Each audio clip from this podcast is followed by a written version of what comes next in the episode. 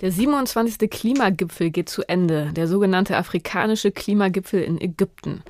Klimaschutz in Afrika ist auch unser heutiges Thema, aber es wird nicht um Gelder gehen, um die sich der Klimakongress diesmal vor allem drehte, sondern um die Frage, welche sekundären Effekte könnte der Klimawandel hervorrufen, die die Erwärmung selbst noch weiter verstärken und was kann man dagegen tun? Solche Feedbacks findet man, wenn man sich die Rolle der Moore im Regenwald anschaut. Ähnliche Effekte gibt es aber auch auf kleineren Skalen, zum Beispiel in der Wüste Namibias. Und damit herzlich willkommen, liebe Zuhörerinnen und Zuhörer, bei unserem Podcast über bedeutende wissenschaftliche Themen und aktuelle Studien. Ich bin Sibylle Andal. Und ich bin Joachim Müller-Jung. Wir sind beide Redakteure im Wissenschaftsressort der Frankfurter Allgemeinen Zeitung und Sonntagszeitung. Ich bin Astrophysikerin und Wissenschaftsphilosophin und Joachim ist Biologe und kümmert sich bei uns vor allem um die Klimathemen und die Medizin. Ja, und in deiner Rolle als Klimaredakteur, Joachim, warst du jetzt natürlich in den letzten Tagen ganz besonders gefragt. Die Klimakonferenz hast du natürlich sehr aufmerksam begleitet. Vielleicht kannst du uns äh, da noch mal eine kurze Einschätzung geben. Was ist beim Klimagipfel denn jetzt eigentlich erzielt worden? Gab es Durchbrüche? Was war das Thema? Was ist so dein Fazit, was du aus der Zeit jetzt mitnimmst? Ja, Sibylle, wir sind ja noch mitten in der, in der Endphase, in der Endfassung gewissermaßen des Abschlusspapiers der Klimakonferenz. Deswegen kann ich zum jetzigen Zeitpunkt gar nicht Bilanz ziehen, wenn du das erwartest. Also Bilanz werde ich nicht vorlegen können, aber der Prozess selber ist ja eigentlich das Interessante bei diesen Klimagipfeln. Viele sagen, das ist immer wieder das Gleiche und es gibt immer ein paar Tausend, Zehntausende von Teilnehmern kommen da zusammen.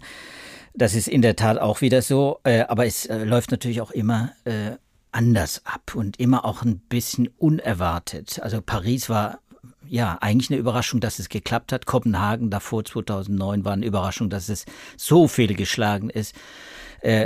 Wir wissen noch nicht, wie Sharm el-Sheikh äh, der Klimagipfel wird. Aber für mich ist klar, die Debatten drehen sich jetzt vor allem ums Geld, um die Frage, wie äh, Loss and Damage ist das große Thema und Fonds, einen neuen Fonds, der, der ja mit 170 Millionen aus Deutschland mitgegründet wurde, äh, für Länder, die besonders unter dem Klimawandel leiden. Das sind wir jetzt wieder beim afrikanischen Klimagipfel. Also Afrika ist vor allem auch gefragt und deswegen machen wir heute auch quasi so einen kleinen Afrika-Schwerpunkt. Es geht viel ums Geld und es geht äh, für mich äh, zurzeit viel zu wenig darum, wie weiter mit den konkreten Maßnahmen, um die Emissionen einzudämpfen. Denn wir müssen bis 2030 eigentlich eine Halbierung, fast eine Halbierung, 45 Prozent runtergehen mit den äh, CO2-Emissionen um mit einer Wahrscheinlichkeit von 50 Prozent, also es ist auch gar nicht sicher dann, dass mhm. wir die 1,5 Grad halten, aber mit einer gewissen Wahrscheinlichkeit die 1,5 Grad zu halten und die sollten wir versuchen zu halten. Da gibt es viele Gründe, die können wir jetzt nicht besprechen. Aber äh, jedenfalls spielt vieles eine Rolle, auch die Wälder äh, und auch die Moore. Äh, diesmal bei den Klimakonferenzen, gerade Deutschland hat sich äh, da äh, auch engagiert in den letzten Jahren. Wir haben seit etwa ja, einem, ein paar Wochen, einen Monat etwa, haben wir eine, eine eigene, eine nationale Moorstrategie. Und Moore, ja, da werden jetzt viele wahrscheinlich denken, Moore, Klimaschutz, ja, das ist so ein, so ein Randthema, das ist so eine mhm. Nische in diesem ganzen Klimageschäft. Wir haben es vor allem ja mit den großen Themen CO2-Emissionen aus Kraftwerken, mhm. aus dem Verkehr und so weiter. Äh, Energiesparen vielleicht auch noch, obwohl das bei vielen schon wieder viel zu stark unterbelichtet ist, aber Moore sind noch viel, viel stärker unterbelichtet und dabei haben die einen großen Anteil. Also, mhm. Ja, erklär das vielleicht nochmal, woran liegt das? Ich komme ja selber auch aus einer Moorregion, Oldenburg in Norddeutschland. Das waren ja früher auch alles Moore alles trockengelegt oder größtenteils trockengelegt mittlerweile. Ja, was hat das mit dem Klima zu tun? Warum sind Moore so unglaublich wichtig? Ja, jetzt sind wir schon wieder fast wieder weg von Afrika, aber da kommen wir wieder hin. Ich verspreche es, wir kommen, wir kommen nach Afrika, weil da ist nämlich das größte zusammenhängende Torfmooregebiet der Welt und darum geht ein Paper, über das wir heute sprechen. Aber zuerst zu den deutschen Mooren. Ja, die deutschen Moore, die werden auch unterschätzt und die werden seit Jahrzehnten entwässert. Die haben einen beträchtlichen Anteil an den Emissionen. Äh, der ist äh, weltweit gesehen etwa vier bis fünf Prozent, rechnet man. Entwässerung der Moore heißt, die Moore werden stillgelegt, vor allem natürlich für die Landwirtschaft, auch für die Forstwirtschaft, auch für die Industriegebiet zum Beispiel, also das Bau, Straßenbau etc.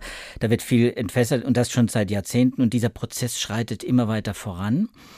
Und ähm, ja, die Moore das sind ja, wie soll man sagen, das sind Kohlenstoffspeicher, natürliche Kohlenstoffspeicher und äh, deswegen äh, auch natürlich für den Klimawert, für den Klimaschutz wertvoll, weil, weil wir CO2-Emissionen natürlich äh, dann gewissermaßen in solchen Speichern, die ja Wälder auch sind, im, im Holz ist CO2 quasi auch gespeichert, in den Böden eben auch und im Mooren ganz besonders viel. Das sind so halb zersetzte Pflanzenreste, die da unter Wasser sind und dann eben das CO2 auch äh, den Kohlenstoff speichern können. Und deswegen ist da relativ viel CO2 äh, und Kohlenstoff gebunden in den Mooren. Und, äh, wenn sie feucht sind. wenn sie feucht sind und wenn sie, ab, wenn sie trocknen, dann werden sie zersetzt, dann wird dieses Pflanzenmaterial zersetzt und dann wird dieses CO2 frei. Und das sind beträchtliche Mengen. Wie gesagt, das ist, das ist nicht zu unterschätzen. Das ist weltweit äh, vier bis fünf Prozent, habe ich gesagt. Wenn wir jetzt mal davon ausgehen, Pariser Klimaziel, zwei Grad äh, mindestens am besten 1,5 Grad maximal Erwärmung. Da hat ja die Wissenschaft ausgerechnet, wir haben ein bestimmtes Budget an CO2-Emissionen noch zur Verfügung in den nächsten, nächsten Jahren, Jahrzehnten, eigentlich nur Jahre kann man sagen. Und dieses Budget, ja, das setzt sich dann zusammen aus vielen Emissionen, Kraftwerk, Verkehr und so weiter, alles, was CO2 äh, produziert und eben auch diese diese äh, Moorentwässerung, diese Ausgasung, nenne ich es jetzt mal ganz unwissenschaftlich, diese Zersetzung und gewissermaßen Ausgasung von CO2 aus Mooren. Und die nimmt dann, wenn jetzt die Emissionen sich so entwickeln wie bisher, dann nehmen diese Moore einen immer größeren Teil ein in diesem Budget, das es auffrisst. Quasi es frisst immer einen immer größeren Teil auf. Das heißt, die, die Moore werden als Klima ja als Klimaschützer immer wichtiger und gleichzeitig als Klimakiller immer, immer relevanter. Und äh, das ist dann in einem Bereich, wenn du, wenn du bei diesen 1,5 Grad bist, wenn du dieses Ziel erreichen willst, dann, dann kann es passieren, wenn es so weitergeht mit der Entwässerung weltweit der Moore, in den Wäldern, in den Sümpfen, äh, dann äh, müssen wir damit rechnen, dass äh, irgendwann fast ein Drittel oder mehr als ein Drittel, 41 Prozent sind es äh, nach bestimmten Modellen, 41 Prozent der Emissionen aus diesen Mooren kommen. Aber es ist ja nicht nur aktive Entwässerung, das hatte ich ja eingangs auch schon erwähnt. Es ist ja auch ein Feedback-Effekt, der dann eine Rolle spielt. Also wenn die Erwärmung weiter voranschreitet, wenn es trockener wird, dann werden auch die Moore trockener.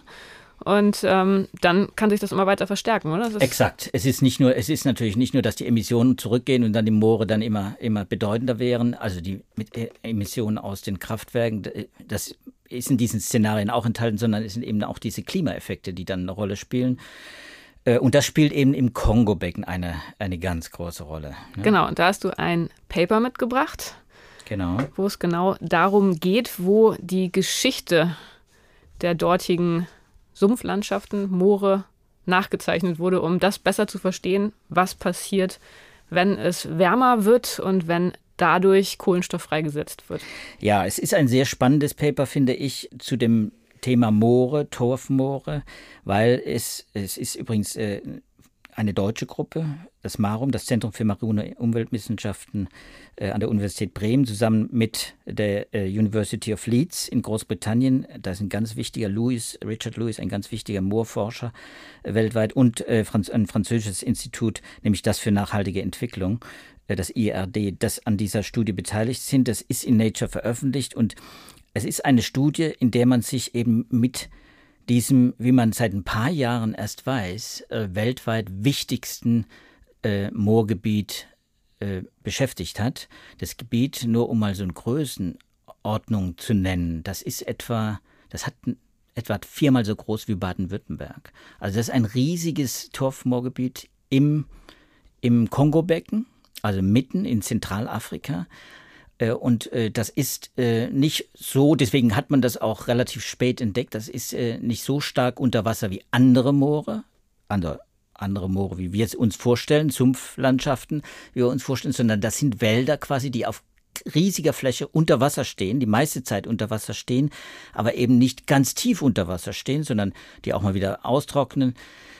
Und, und dieses Team aus eben deutschen und französischen und britischen Wissenschaftlern, die haben mal in den letzten Jahren sich an dieses Moorgebiet rangewachsen, sind vor Ort gegangen, haben Bohrungen gemacht, also Torfbohrungen, Bodenbohrungen quasi, haben dann eine so eine ja, paläoklimatologische äh, Studie gemacht, eine hydrologische Studie, muss man sagen, versucht zu rekonstruieren, wie sich dieser Moor entwickelt hat. Das ging also mehrere Meter tief und äh, man hat dann in diesen Schichten, diesen Bohrschichten dann erkennen können, dass eben dieser Moor, äh, dieses riesige Moorgebiet, äh, jedenfalls in den Gebieten, wo man gebohrt hat, äh, in den Jahren 2000 vor heute bis etwa 7.500 Jahre äh, zurück äh, trocken gefallen ist, schon einmal trocken gefallen war. Und das macht man durch chemische Analysen, dass man sich anguckt, äh, wie Isotopenverhältnisse sich verändert haben. So ist es, genau, genau. Das sind chemische Analysen, das sind hydrologische Studien und es sind natürlich auch Modellstudien am Ende. Das wird ja alles auch dann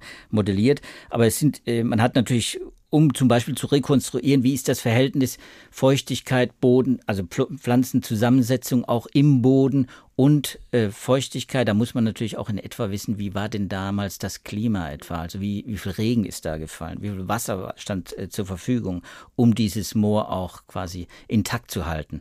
Und es ist eben nicht intakt geblieben in dieser Zeit, es ist trocken gefallen und das hängt eben auch äh, damit zusammen, äh, dass sich eben die, die, äh, das hydrologische Gleichgewicht etwas äh, verschoben hat. Und äh, man hat dann rekonstruiert, wie das trocken gefallen ist, das Moor, und hat dann rückgeschlossen aufgrund der Situation heute, nämlich in den obersten Schichten dieses Moores, dass es eben heute auch, doch es ist relativ trockener als äh, andere Moorgebiete, dass es heute relativ nah an einem mhm. Kipppunkt ist. Das heißt, es könnte jetzt passieren, und das war wohl historisch passiert, dass ab einem bestimmten Punkt verdampft einfach mehr Wasser. Es wird äh, trocken, äh, äh, trockener äh, durch Temperatureinflüsse, natürlich auch durch, durch die Regenmengen die, äh, und die Regenregelmäßigkeit der, der Regenfälle etc., dass dieser Boden dann trocken fällt und dass dann Pflanzenmaterial zersetzt wird. Das diese, diese Phase ist natürlich dadurch gekennzeichnet, dass man dann ganz dünne, quasi ganz dünne Pflanzenrestschichten hat. Das sind also nur so Brösel, die dann äh, zurückbleiben. Da hat, hat man dann erkennen können, dass dieser Boden wirklich ausgetrocknet ist und dann müssen natürlich auch große Mengen CO2 damals frei geworden sein. aber wie ist es dann weitergegangen, wenn es damals, also man würde ja erstmal annehmen, vielleicht äh, hat sich dann wirklich so ein Feedback entwickelt, dass es dann immer trockener wurde, immer mehr CO2 in der Luft. Aber so war es ja dann nicht, ne? Ja. Irgendwann hört es dann wieder auf und das Moor hat sich weitergebildet. Es hat sich dann äh, wieder gebildet. Das sind natürlich, äh, das sind natürlich natürliche Zyklen auch äh, dabei. Das muss man auch äh, immer in Rechnung stellen, dass man diese Zyklen nicht alle kennt. Also die genauen Mechanismen erkennt man nicht. Der Punkt ist, dass natürlich eine, in einer Phase von ein paar tausend Jahren CO2 frei geworden ist. Der Kohlenstoffspeicher, nämlich Moore ist zu einer Kohlenstoffquelle geworden. Und das ist eigentlich das Entscheidende. Das ist das, was jetzt befürchtet wird und was auch zu beobachten ist natürlich. Wir haben die Situation, dass in vielen Gebieten eben natürliche Quellen für CO2 entstehen, weil es ein Ungleichgewicht gibt. Am Amazonas äh, rechnet man mit bei einer, da sind wir jetzt weg von den Mooren, mehr bei den Regenwäldern, rechnet man, dass äh, wenn 25 Prozent des Amazonas Regenwaldes abgeholzt wird, dass es dann so trocken wird in dieser Region, dass dann auch wieder diese hydrologischen äh, Kreisläufe auch verschoben werden, äh, dass dann auch der spätestens dann der Regenwald am Amazonas von einer äh, Senke, end, äh, von einem Speicher und einer Senke endgültig zu einer Quelle wird, weil einfach dann die Pflanzen viel mehr dann äh, auch wieder äh, CO2 abgeben, äh, als sie aufnehmen können. Sie können einfach nicht mehr aufnehmen, weil die Vegetationsveränderung dafür sorgt, dass sie nicht mehr so viel einfach. Es müssen Pflanzen wachsen, um Pflanzen quasi als Kohlenstoffspeicher nutzen zu können. Aber was machen wir da jetzt? Also wenn das Moor schon nah an seinem Kipppunkt steht, das klingt ja immer wieder gar nicht gut. Naja, das, das, das Thema ist immer wieder Stabilität. Wir müssen natürlich, wir müssen eigentlich für Stabilität sorgen. Keiner weiß, wie sich das weiterentwickelt im Kongo-Becken. Auch da gibt es ja eine Abholzung. Auch da gibt es äh, ja auch illegale Abholzungen, auch großflächige, äh, auch kommerzielle Abholzungen. Äh, in, jetzt in Sharm el-Sheikh auf dem Klimagipfel gab es eine Allianz äh, von Brasilien, die neue Regierung, muss man sagen, in Brasilien. Lulas äh, gewissermaßen Abordnung war da, zusammen mit Indonesien und Kongo zum Beispiel, die sich verpflichtet haben, die so eine Art OPEC äh, der Regenwaldnationen gebildet haben und natürlich jetzt zum Beispiel auch wieder, jetzt sind wir beim Geld, Gelder einfordern, um diesen Regenwald zu erhalten und die Moorgebiete dann auch zu erhalten, in dem, äh, im Kongo vor allem. Und die entsprechende Regierung war natürlich dann auch aufgetreten. Es war auch die deutsche Umweltministerin war aufgetreten und hat äh, dann Unterstützung, die Frau Lemke hat Unterstützung dann äh, zugesagt. Das ist natürlich immer, ist immer mit Geldern verbunden, aber die Initiative, die vor ein paar Jahren in Marokko mal gestartet war, an diesem Klimagipfel und jetzt quasi, ähm, äh, wie soll man sagen, an einem Punkt ist, wo man, wo man merkt, okay, jetzt wird's interessant, jetzt wird's ernst, äh, weil die Staaten, Brasilien äh, ist länger schon in der Diskussion als Kongo, aber Kongo ist eben auch eine wichtige eine wichtige Adresse, wenn es um Regenwald und, und äh, Moorschutz geht. Und dass diese Länder jetzt, die Regierungen dann entsprechenden äh, da mitwirken wollen. Natürlich nur unter der Voraussetzung, dass sie auch Gelder, dass sie Unterstützung bekommen. Äh, das ist ein wichtiger Punkt. Das ist allerdings auch nur Diplomatie. Ich sage mal ganz vorsichtig, da ist noch kein Hektar Regenwald geschützt, wenn drüber geredet wird. In Sharm el-Sheikh ist viel geredet worden. Da gab es sogar jetzt ein Global Assessment Initiative, also eine Initiative, um erstmal auch weltweit noch die, äh, die Moorgebiete äh, zu erfassen, aufzuarbeiten, weil es jahrzehntelang quasi versäumt worden ist, sich äh, um diese Moore zu kümmern. und dieses Global Assessment Inventory, das wird geleitet von der Universität, also von einer, von einem Moor, Art Moorregister, von einem Moorzentrum, Moorschutzzentrum an der Universität Greifswald. Das ist da zum ersten Mal vorgestellt worden und man geht dann in solche Veranstaltungen rein als Journalist und hört sich das dann an. Äh, das sind natürlich viele schöne, warme Worte für den Klimaschutz und für die Bedeutung der, der Regenwälder und, äh, und der Regenwälder, ja, und der Moore noch mehr, weil die nämlich dreimal so schnell verschwinden, die Moore, als die Regenwälder. Viele schöne Worte. Die Frage ist, was passiert wirklich vor Ort und äh, was tun die Regierungen, um diese äh, Lebensräume zu erhalten? Das heißt, wir können zusammenfassen, die Moore, die haben eine, spielen eine sehr viel wichtigere und größere Rolle für das Klima, als man das lange wusste und wahrhaben wollte. Moorschutz sollte ganz oben auf der Agenda stehen, was jetzt im Anschluss an den 27. Klimagipfel beschlossen wird und was daraus wird, das ist bisher noch offen, aber du bist noch ein bisschen, also du bist noch nicht völlig pessimistisch. Nein, wir, wir erleben das ja seit 30, 40 Jahren, eigentlich seit, seit Stockholm, seit der großen Umweltkonferenz, da ist nämlich die Umweltbewegung geboren, ähm, erleben wir ja, dass diese Prozesse alle einfach wahnsinnig viel Zeit waren, äh, brauchen. Der Katalysator, nur noch mal zur Erinnerung, der Katalysator war in USA zehn Jahre eingeführt worden, bevor in in Europa eingeführt wurde, obwohl man wusste um den Nutzen des Katalysators. Also selbst bei so offensichtlichen, einfachen Dingen gewissermaßen hat man mit äh, Problemen der Umsetzung, äh, der Governance äh, und äh, des politischen Willens auch zu tun. Natürlich sind es heute mehr denn je, und das zeigt auch Sharm el-Sheikh, die Einflüsse von Lobbyisten, auch bei solchen Klimagipfeln, die dafür sorgen, dass natürlich äh, ja auch ja, bestimmte Prozesse auch wieder gebremst werden. Deswegen ist das alles schön, wenn viel Geld fließt. 170 Millionen zur Anschubfinanzierung eines Fonds aus Deutschland. Dazu noch Hunderte von Millionen, muss man sagen, zur Aufstockung des Regenwaldschutzes aus Deutschland für verschiedene tropische Wälder, da speziell Amazonas. Äh, und ist alles schön und gut, aber es muss natürlich was passieren. In der Ära Bolsonaro in Brasilien zum Beispiel ist genau das Gegenteil dessen passiert, was man intendiert hat. Deswegen hat man auch die Gelder dann auch sofort eingefroren. Jetzt muss man sehen, wir brauchen Moore, wir brauchen Wälder für den Klimaschutz. Das ist ganz wichtig. Das ist ein wichtiges Element des Klimaschutzes und zwar das, was man neuerdings eben Nature-Based Solutions nennt. Das ist das, was die Frau Lemke eben sagt. Nature-Based Solutions. Das ist, wenn man so, will, der, der, der naturbasierte Ansatz, um Kohlenstoffspeicher auch nutzen zu können und eben nicht nur die Emissionen in den Blick zu haben, sondern aber eben auch diese Natur.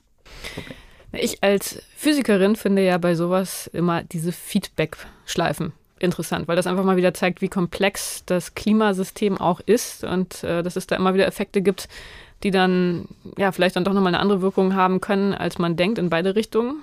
Jetzt in dem Fall in eine bedenkliche Richtung, also wenn dann die Erderwärmung dazu führt, dass die Moore noch trockener werden und mehr CO2 freisetzen.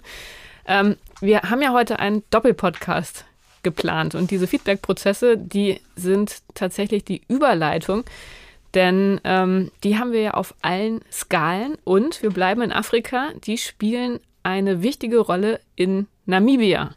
Und das ist heute unser zweites Thema, denn der Ursprung der Feenkreise in Namibia, der scheint jetzt endlich aufgeklärt zu sein. Ähm, ich weiß nicht, ob Sie das noch im Kopf haben, liebe Zuhörerinnen und Zuhörer. Die Feenkreise, das sind so ganz merkwürdige, grob kreisförmige, kahle Stellen, in der Wüste- und Graslandschaft, wo kein Gras wächst.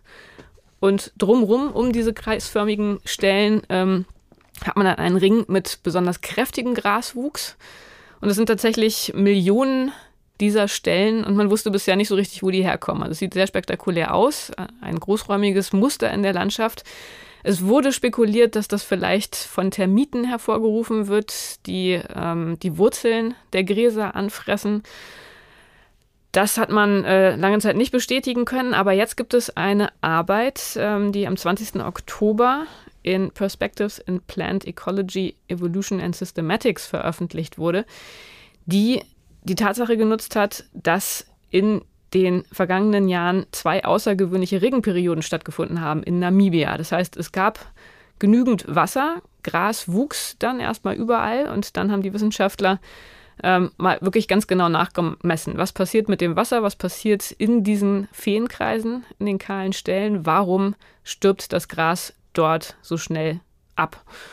Und ähm, da kam dann tatsächlich als Ergebnis raus, es liegt nicht an den Termiten, es gab keinen Wurzelfraß, sondern es liegt daran, wie die Pflanzen Wasser verbrauchen. Und da stellt sich eben raus, dass äh, diese Wechselwirkung von Pflanzenwachstum und Wasserverbrauch zu diesen geometrischen Mustern führt.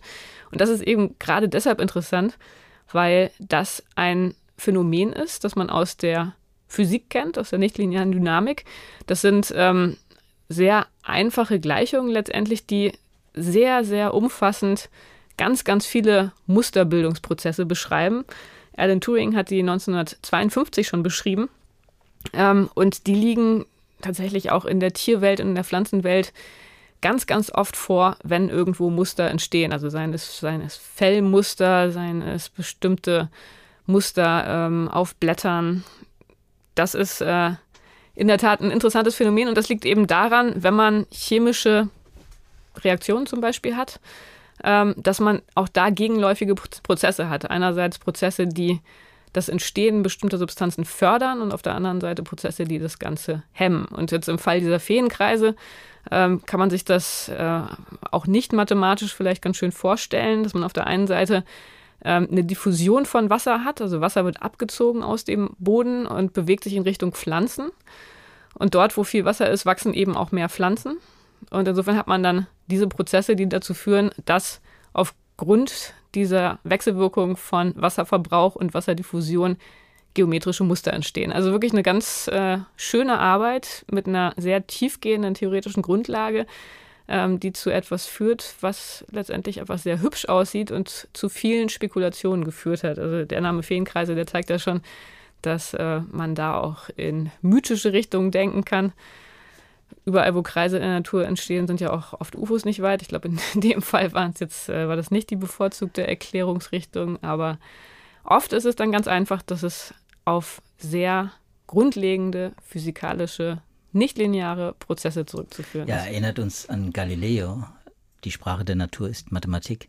Ja. Ja, ist wunderbar, ist ein schönes Beispiel. Ja, du hast äh, diese Spekulation äh, äh erwähnt äh, über diese Feenkreise, die, die ursprünglich, ich habe ja auch mal vor einem Jahr darüber geschrieben, da hat übrigens die gleiche Gruppe von Stefan Gezin an der Universität Göttingen, weil es Ökologen sind, habe ich mich damals damit beschäftigt, als mathematisch Unbegabter quasi, aber als biologisch Interessierter. Äh, äh, der kommt von der Ökosystemmodellierung und äh, der hat natürlich die Thesen äh, verfolgt, äh, die, die seit Jahrzehnten eigentlich kursieren und immer wieder auch beschrieben und auch publiziert wurden ganz interessant. Es gab nicht viele Belege, aber die Frage zum Beispiel, die vor einem Jahr dann auch geklärt wurde von der Gruppe, das war die Frage, ob, ob Pflanzengifte möglicherweise dafür sorgen, dass, dass diese kreisrunden Formen dann in der Wüste entstehen, dass also eine, ja, eine Pflanzengattung eine Pflanzenfamilie, muss man sagen, äh, die Wolfsmilchgewächse dafür verantwortet sind. Gewisse Wolfsmilchgewächse, die da in dieser Wüste dann auch vorkommen. Und da hat man gedacht, dass diese Pflanzengifte in den Blättern dieses weißliche, äh, wir haben ja auch heimische Wolfsmilchgewächse, äh, dieses weißliche, äh, dieser weißliche Saft, äh, der enthält eben Gifte und dass diese Gifte diffundieren quasi um diese Blätter, die dann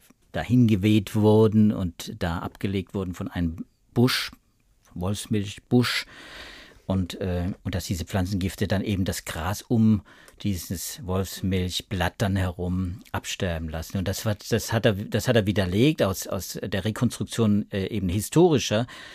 Äh, historischer Experimente war auch ganz spannend. Da gab es nämlich noch Überbleibsel von diesen historischen Experimenten, die, wo man noch Markierungen gefunden hat, wo diese, wo diese äh, Euphorbia-Blätter damals äh, liegen sollten.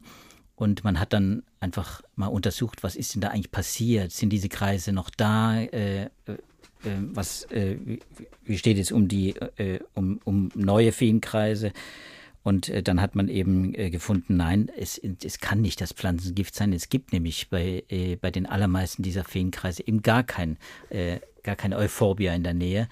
Ja, das ist ein ganz schönes Beispiel, finde ich, um die wissenschaftliche Methode zu illustrieren. Da ist was, was man nicht versteht und dann hat man verschiedene Hypothesen, woran es liegen könnte und versucht, denen dann nacheinander nachzugehen. Und jetzt in dem Fall hatten sie halt einfach das Glück, dass sie durch diese Regenperioden ähm, und die bodenfeuchte Messungen, die sie dann da sehr regelmäßig durchgeführt haben, einfach sehr genau verstehen konnten, was passiert mit dem Wasser und warum sterben die Pflanzen im Zentrum dieser Kreise ab. Ja, und die schöne Idee war ja auch, die zweite schöne Idee war ja tatsächlich auch eine biologische Idee, nämlich auch keine mathematische. Äh, und das äh, betrifft äh, die Termiten. Man hat, man hat gedacht, die Termiten nagen einfach das Wurzelgeflecht da unten ab und die gewissermaßen breiten sich dann kreisförmig um, um dieses Zentrum der Kreise ab und irgendwann ist natürlich auch eine Kolonie groß genug, wie bei den Termitenhügeln und dann ja, und außen am Rand wachsen dann wieder die, die Gräser. Und, und diese Gruppe eben hat jetzt in diesem Paper, das du, das du erwähnt hast, ja diesen schönen äh, Beleg auch äh, gezeigt, auch in Bildern, auch in Proben, dass eben Termiten eben nicht für das Absterben, nämlich in dieser kurzen, diesen zwei Jahren dann eben, wo man Regenfälle hatte, wo das Gras gewachsen ist, aber dann eben sehr schnell abgestorben ist, dass da eben keine Gras-Nagespuren, äh, Termiten-Nagespuren an den Wurzeln der Gräser waren, sondern dass die einfach wirklich eingetrocknet sind. Ja, und das ist äh, irgendwie ganz schön, finde ich, wenn man sich überlegt, dass Geometrie dann als Notwendigkeit zum Überleben sich in der Natur von alleine entwickelt, wo wir ja häufig uns fragen, wo kommen die Formen her, warum ist die Natur schön? Warum gefallen uns die Muster in der Natur?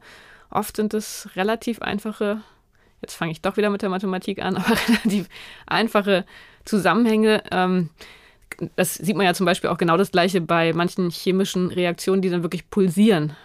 Also wo man da dann Oszillationen in der Zeit hat. Ähm, dadurch, dass ähm, ja, chemische Reaktionen proportional zu den Reaktanten ablaufen, also je, je mehr man äh, von, einer, von einem bestimmten Stoff hat, der eine Reaktion fördert, desto schneller läuft sie ab. Und aber dadurch, dass man gleichzeitig in der Chemie durch Konzentrationsunterschiede eine Diffusion hat, also wenn an einer Stelle sehr viel mehr von einem Stoff ist als an einer anderen Stelle, dann gleicht sich das von alleine aus. Das sind nur die grundlegenden Prozesse, die dazu führen, dass man Muster räumlich und zeitlich beobachten kann. Und hier an der Stelle in der Wüste sind es eben die räumlichen Muster. Und dass man das immer wieder so finden kann, finde ich sehr, Man sehr hübsch. Man findet es von Anfang an, weil nämlich die Embryogenese, die genau. Entwicklung aus der Eizelle heraus, dieser Zellhaufen, der sich entwickelt und dann zunehmend differenziert, der wird eben auch durch solche Prozesse Morphogenese gesteuert. Morphogenese heißt eben die, diese, diese ja, Körperwerdung äh, und äh, die werden durch solche Gradu ja, Gradienten dann auch entschieden, die chemisch sind, biochemisch in, der, in dem Fall, äh, in der in der Embryogenese, aber eben nicht nur, sondern eben auch bei der Musterbildung. Viele Muster, die wir in der Natur finden, ist doch schön, ist doch wunderbar. Zebrastreifen, Kristalle, äh, das gibt so viele schöne Beispiele. Blätter natürlich, was sind wir wieder bei den, bei den Mooren auch bei den Wäldern. Also es gibt genau, so das, viele Prozesse. Das wird tatsächlich alles schon in diesem Paper von 1952 beschrieben. Also tatsächlich auch ein sehr einfaches Modell, aber da geht es auch schon um die Embryonalentwicklung und wie man da von etwas ziemlich symmetrischem, einfachen zu etwas sehr komplexem kommen kann. Sehr schönes Thema und um jetzt wieder zurück zum Klimawandel zu kommen, in diesem Feenkreis-Paper wird spekuliert, dass im Zuge des Klimawandels, wenn es auch äh, immer trockener wird, dass dann solche geometrischen Muster vielleicht auch tatsächlich zunehmen können, denn wenn Ressourcenknappheit herrscht, dann werden solche Musterbildungsprozesse tatsächlich gefördert. Ja, es ist ja auch interessant, dass äh, diese Kreise nicht nur in Namibia vorkommen, die sind ja vor vielen Jahren auch in, in Australien gefunden worden. Und in Australien gibt es übrigens diese Euphorbia-Gewächse auch nicht. Also auch da konnte man mhm. ausschließen, dass es eben Pflanzengifte sind äh, dadurch. Ähm, das heißt, ähm, es können natürlich immer auch andere Pflanzen sein. Dafür bleibt noch gewissermaßen gewissen Hypothesenspielraum, aber in diesen Wüsten, wie eben in Australien oder in der Namib-Wüste, das sind eben, da wachsen ganz wenige Pflanzen und das sind eben vor allem diese Gräser und nicht wahnsinnig viel mehr. Äh, also man kennt diese Pflanzengesellschaften ja auch relativ äh, gut. Ja, der Klimawandel könnte in der Tat sowas dann natürlich noch forcieren und die afrikanischen Länder sind ja in der Tat auch äh, tatsächlich mehr betroffen, was die Folgen angeht.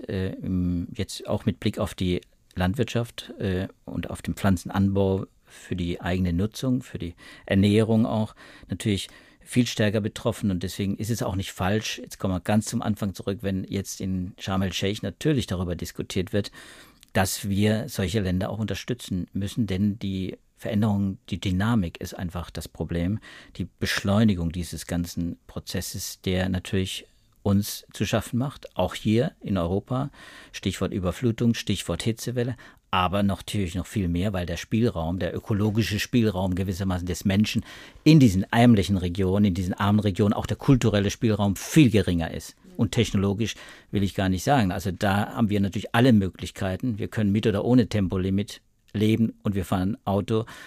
Und über solche Fragen muss man natürlich in Afrika nicht diskutieren. Da geht es um ganz basale Fragen der, äh, der Ernährung, des Überlebens. Herr Joachim, ich glaube, wir sind jetzt schon wieder am Ende unseres heutigen Podcasts angekommen. Heute thematisch sehr breit angelegt, obwohl wir uns immer um Klima und Afrika gedreht haben. Ähm, es gab Hörerzuschriften, die du mitgebracht hast. Ja, es ist äh, ein interessanter äh, Vorschlag, äh, den ich ganz, ganz vorsichtig jetzt vortrage, weil ich weiß, dass du natürlich nicht die allergrößte, die allergrößte äh, äh, Unterstützerin bist der Corona-Themen, aber ein Thema betrifft eben, und das von Peter Seidel, das vorgeschlagene Thema über äh, die Übersterblichkeit äh, bei in der Pandemie bei Corona. Ja. Äh, und das ist, glaube ich, etwas, was wir auch schon hatten äh, in unserem Podcast. Er hat da mal nachgefragt, welche Hypothesen es eben gibt für diese Übersterblichkeit, die ja beim RKI inzwischen registriert ist, in vielen hm internationalen, also globalen Studien, auch einzelne Länderstudien ja auch schon herausgestellt wurde. Es gibt viele Länder, die mit großer Übersterblichkeit äh, zu kämpfen hatten. Nicht nur in der ersten Welle, sondern eben auch jetzt in der Omikron-Welle gibt es auch Übersterblichkeit. Und die Frage ist natürlich, warum ist das so? Wir haben Impfstoffe inzwischen, wir haben Medikamente und so weiter. Also diese Übersterblichkeitsfrage äh, finde ich eine ganz äh, mhm. spannende Frage. Das, sollte, das sollten wir vielleicht wirklich mal auf den Grund gehen. Ich glaube, wir sollten vielleicht dann, wenn wir mal Spielraum haben. Das stimmt. Das nehmen wir uns gerne als Hausaufgabe mit. Es ist ein wichtiges Thema, auch wenn du recht hast, dass ich im Zweifel mittlerweile die Nicht-Corona-Themen bevorzuge, aber trotzdem ist es ja wichtig anzuerkennen, dass die Pandemie nach wie vor nicht zu Ende ist und dass uns die Themen weiter begleiten. Insofern vielen Dank für diese Anregung, liebe Zuhörerinnen und Zuhörer. Wenn Sie andere Anregungen haben, Themenwünsche, Feedback, Dinge, die Sie uns mitteilen wollen, dann schreiben Sie uns gerne eine E-Mail. Wir freuen uns immer über Post unter dem Betreff Podcast Wissen an wissenschaft.faz.de. Dann erreichen Sie uns und wie gesagt, wir freuen uns sehr über Ihr Feedback. In der kommenden Woche haben wir Podcastpause, aber in der übernächsten Woche hören Sie uns wieder.